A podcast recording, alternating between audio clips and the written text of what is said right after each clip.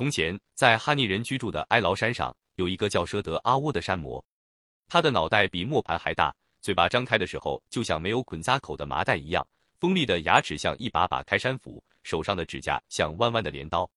这山魔残暴无比，而且又善于变化，那些由豺狼、虎豹等修炼成的妖怪，全都服从他的指挥。山魔经常变成人的模样，悄悄地溜进寨子里，抓住小孩子大口的吃掉，闹得哈尼人整天提心吊胆。人心惶惶，谁要是敢触犯山魔，他就带着那群成了精的豺狼虎豹闯到寨子里来，咬死人畜，捣毁庄稼。寨子里的人都恨死了山魔，却又没有任何办法。人们眼看着寨子里的孩子一天天在减少，脸上都罩上了厚厚的愁云。人们知道，没有孩子，哈尼人就无法生息繁衍，从此就会绝种的。于是大家一起商量，找来了能与山魔打交道的咪咕，请他出面去与山魔说情。让山魔不要再来吃那些年幼的孩子们，并且在每年的二月选一个漂亮的姑娘给山魔做新娘，再送上许多珍贵的礼品。山魔终于答应了人们的请求，但又恶狠狠地说：“如果要是延误了日期，违背了诺言，我就要把你们哈尼人都吃光。”就这样，年复一年，每年哈尼人都要失去一个美丽的姑娘，每年都要传出凄惨的撕心裂肺的哭声。这一年，轮到寡妇背娘家送姑娘了。她家里有三个孩子。老大叫日泽，老二叫努夹，他们都是英勇强悍、机智俊美的小伙子。老三叫梅霜，是个刚满十六岁的美丽姑娘。全寨人只要提起梅霜姑娘，全都交口称赞。她不但人长得美丽，为人谦和善良，而且做得一手好活。她绣的花连蜂蝶都难辨真假，她织的布又白又好，好像天上的白云。她做的饭，哪怕只是一碗野菜，也格外香甜。因为今年要她家送姑娘了。从过年那天起，梅霜的母亲悲娘就整天以泪洗面，绝不可以把阿妹送给山魔。大哥日则急得一柴刀砍断了棕木做的楼梯，不能叫阿妹落入魔掌。二哥努夹气得一拳把土墙打倒了。前来劝慰悲娘的乡亲们也都伤心的潸然泪下。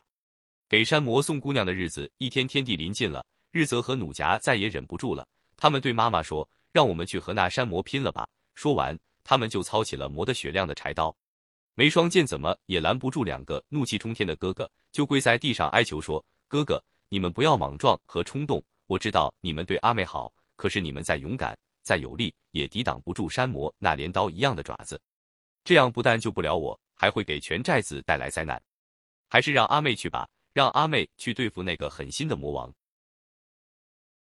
悲娘也忙拦住两个儿子，声音颤抖地说：“儿呀，你们先放下柴刀。”咱们快围到火塘边，仔细的商量一个更好的办法吧。悲娘冥思苦想了好久，终于计上心头。她忙叫两个儿子坐近，把自己的想法仔仔细细的告诉了他们。日泽和弩甲两兄弟听完后，高兴的鼓掌称好，但梅双却眉头紧锁，很是担忧。悲娘随后又把计谋悄悄的告诉了乡亲们，大家都非常赞同。给山魔送姑娘的这一天到了，咪咕带着两个姑娘，乡亲们抬着贡品。背着装满米酒的竹筒，来到山魔住的山洞前。此时的山魔变成了人的模样。当他看到两个貌美如花的姑娘时，竟兴奋地现出了原形。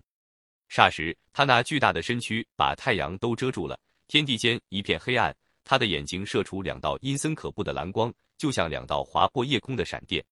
他高兴地怪叫了一声，虎豹狼妖马上都跳到了他的身边。咪咕走到山魔的面前说：“尊敬的神。”今年特意为您送来两位姑娘和丰盛的礼品，还有四十九桶香甜的米酒，请神笑纳，望神赐福给我们。山魔听完，慢慢的又变成了一个看起来文静儒雅的年轻人。他说：“你们不要害怕，只要以后每年都照今年的样子，我保证你们哈尼人无灾无难。把贡品献过来，你们可以回寨子去了。”乡亲们把贡品、米酒和两个姑娘留下，便随着咪咕离开了山洞。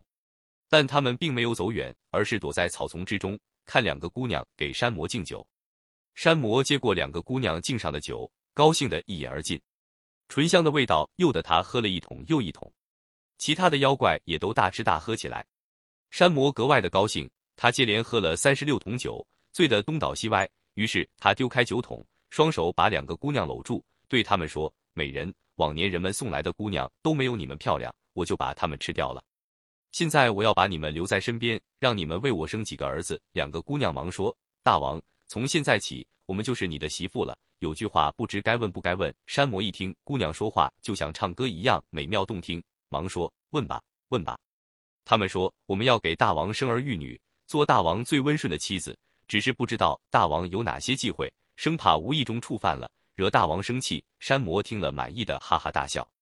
一旁的虎妖听了，赶紧讨好的说：“大王最忌的是动他心窝上的那根白毛。”那是大王神力的来源。山魔一听虎妖把他的秘密泄露了出来，酒一下子就醒了一半，刚要动怒，两位姑娘忙说：“大王不必和他计较了，天已经不早了，我们陪你回去休息吧。”两位姑娘的美色和柔情使山魔的火气顿消。两位姑娘把山魔扶进山洞，让他仰面躺在床上。这时他心窝上那根银闪闪的白毛便露了出来。两位姑娘趁着山魔伸出手来打哈欠的时候，猛地拔掉了那根白毛。